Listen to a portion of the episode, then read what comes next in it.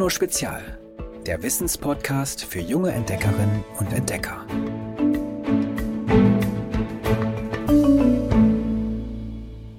Auf dem Eis kann ihr niemand das Wasser reichen. Brittany Bow aus den USA zählt zu den weltweit erfolgreichsten Frauen im Eisschnelllauf. Im März 2019 etwa legte sie 1000 Meter in einer Minute 11 Sekunden und 61 Hundertsteln zurück. Mit durchschnittlich 50,27 kmh drehte sie damals ihre Runden im Eisoval in der US-amerikanischen Stadt Salt Lake City. Hallo ihr Sportskanonen. Früher bin ich immer richtig, richtig gerne Schlitten gefahren. Jetzt wohne ich hier in Hamburg und so richtig hügelig und verschneit wird es hier irgendwie nie. Also es ist Flachland, keine Berge und auch leider oft kein Schnee. Außerdem kann ich gar nicht mehr so richtig Schlitten fahren. Ich habe mir nämlich, als ich 14 Jahre alt war, mein Steißbein gebrochen und seitdem tut das immer noch irgendwie ein bisschen weh, wenn man über so eine buckelige Piste fährt.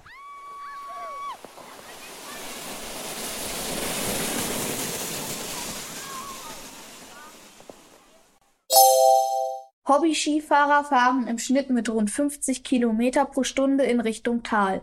Langweilig, denkt sich vermutlich der Schweizer Elias Ambühl.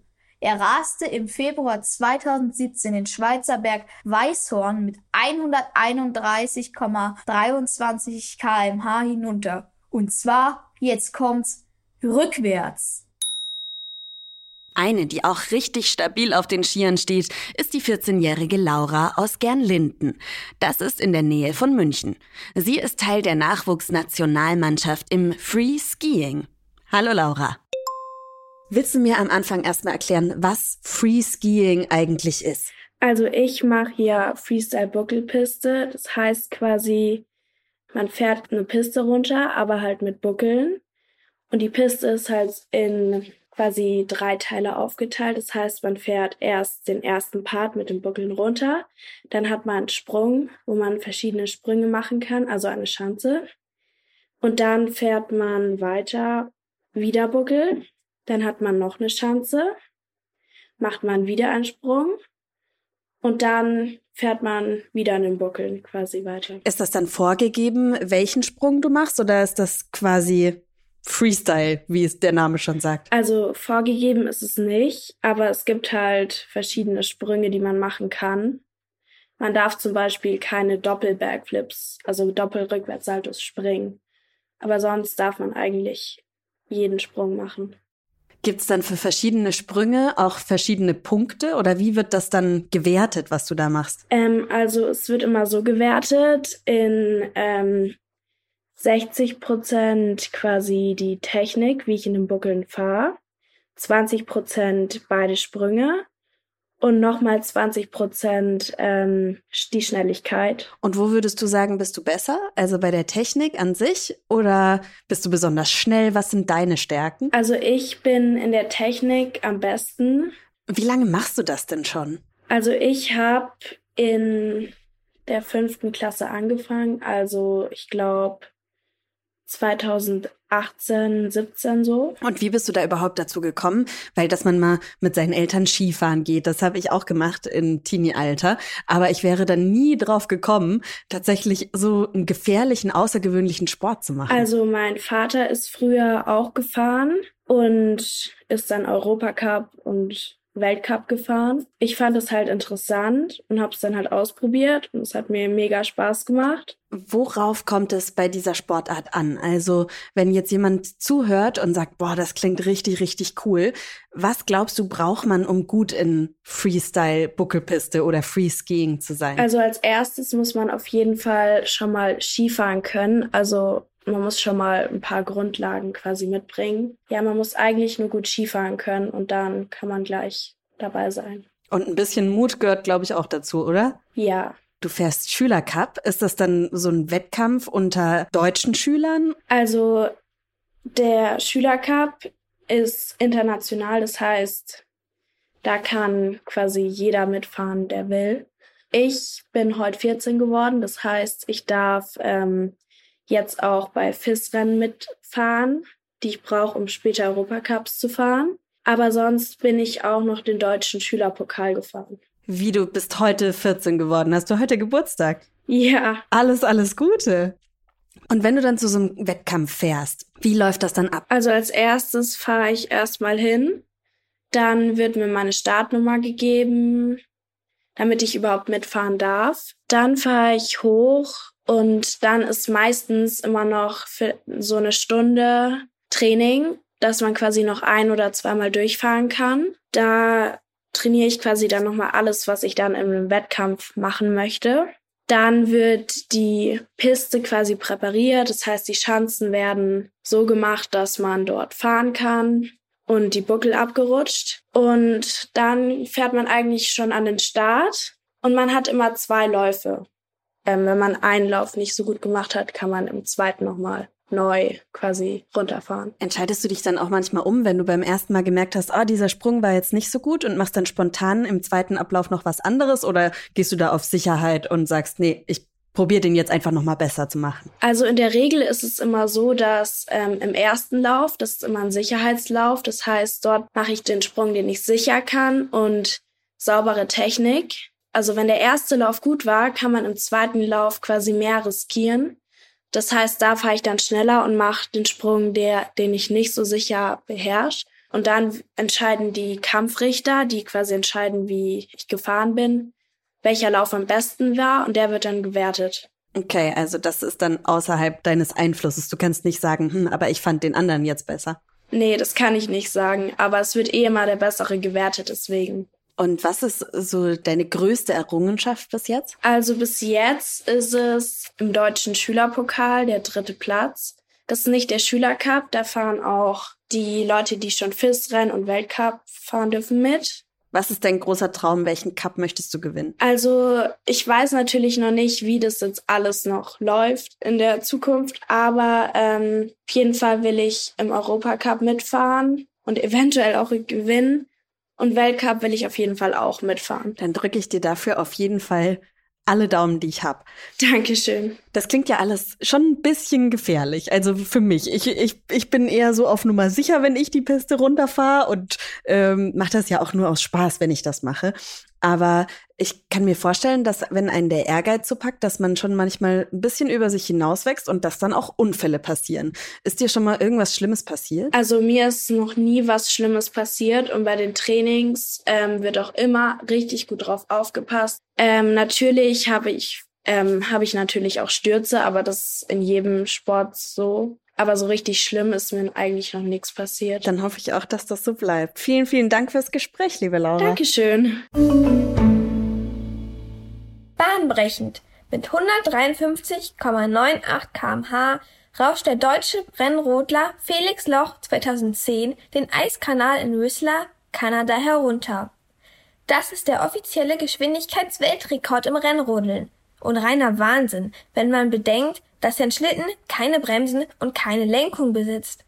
Felix Loch steuert sein Gefährt allein durch Gewichtsverlagerung. Viele Spitzensportlerinnen und Sportler trainieren unglaublich hart, um immer schneller zu rennen, höher zu springen, weiter zu werfen. Dabei hilft heute aber auch die moderne Technik, Maschinen und Computer, mit deren Hilfe Forscherinnen und Forscher die letzten Zehntelsekunden im Sprint oder ein paar zusätzliche Meter im Skispringen herauskitzeln können. Hört mal. Berliner Olympiastadion, 16. August 2009. Leichtathletik-Weltmeisterschaften. Ein Schuss knallt. Gerade einmal 0,146 Sekunden später katapultiert sich der jamaikanische Sprinter Usain Bolt wie ein Gepard aus dem Startblock. Schon nach drei Schritten hat er von 0 auf rund 22 Kilometer pro Stunde beschleunigt. Die Stoppuhr zeigt 2,89 Sekunden. Viermal pro Sekunde rammt er von nun an die Spikes seiner Turnschuhe in die Rennbahn. Nach 100 Metern und nur einen Wimpernschlag später erreicht er das Ziel. Endzeit 9,58 Sekunden. Weltrekord. Wie Usain Bolt versetzen Sportlerinnen und Sportler bei Weltmeisterschaften und Olympischen Spielen mit immer neuen Spitzenleistungen die Zuschauer in Staunen. Eiskunstläufer wirbeln im Sprung mittlerweile viermal um die eigene Achse.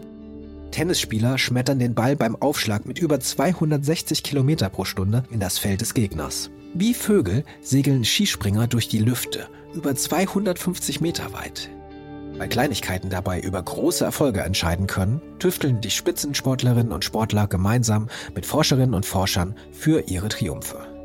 In manchen Sportarten untersuchen sie jede Bewegung bis ins kleinste Detail, etwa während der Sprünge, Würfe und Pirouetten beim Eiskunstlauf. Dabei entscheidet unter anderem die Haltung der Arme darüber, wie flott die Läufer um die eigene Achse wirbeln.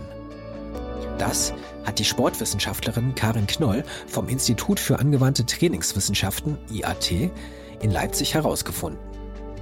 Mithilfe von Hochgeschwindigkeitskameras hat sie den Körper der deutschen Weltmeisterin Aljona Savachenko gefilmt und die Bilder am Rechner ausgewertet. Der verriet ihr schließlich, dass die Eiskunstläuferin für die perfekte Drehung einen Arm auf den Bauch und einen auf den Rücken legen muss.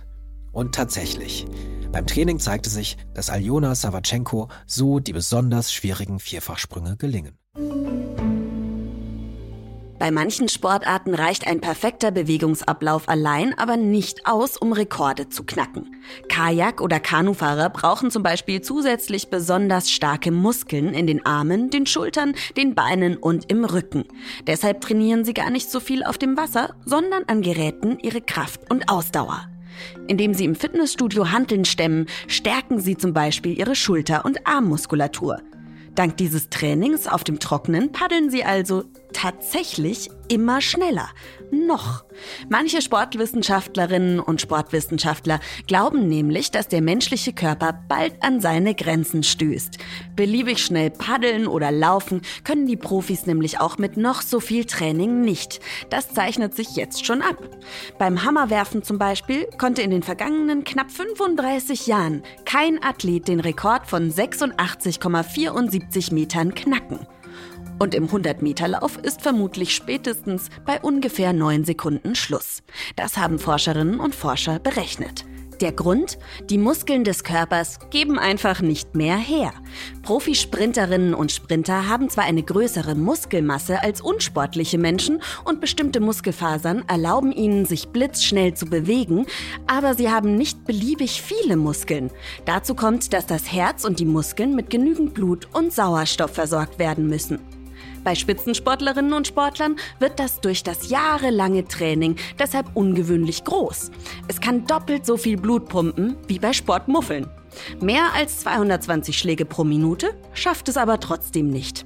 Selbst dem besten Sportler und der besten Sportlerin geht deshalb irgendwann die Puste aus.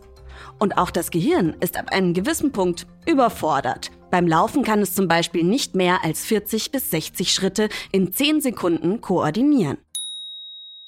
Wenn der Körper an seine Grenzen stößt, glauben Forscherinnen und Forscher, wird sich der Sport komplett verändern.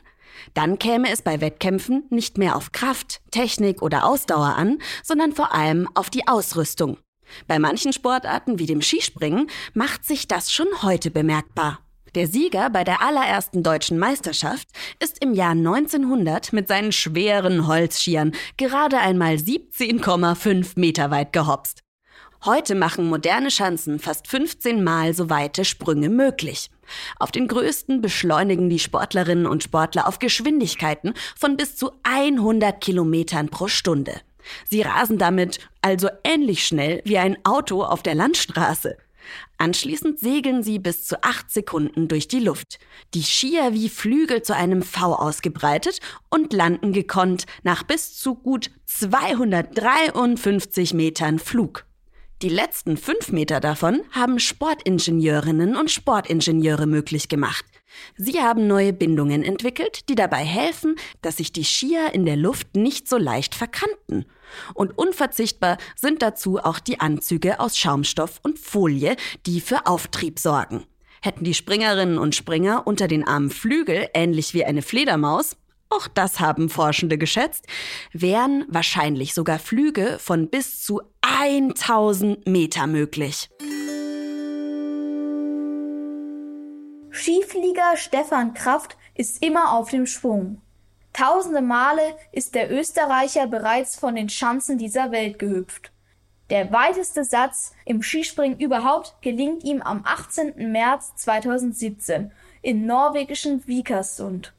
Er saust die Spur herunter, springt mit 99 Kilometer pro Stunde ab, spreizt seine Ski zum V und fliegt acht Sekunden lang und 253,5 Meter weit.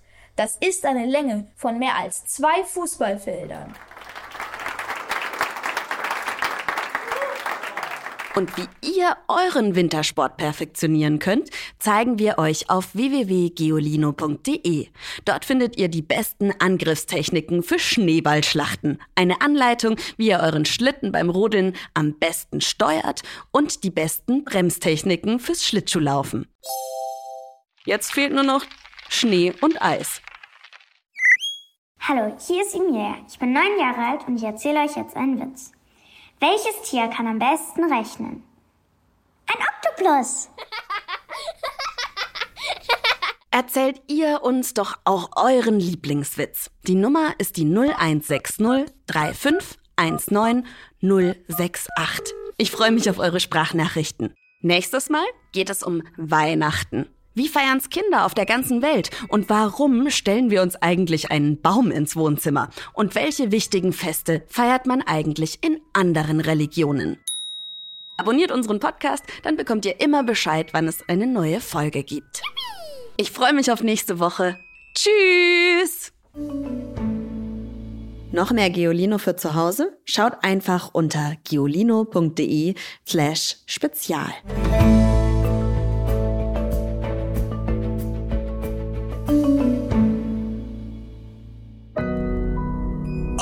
Now.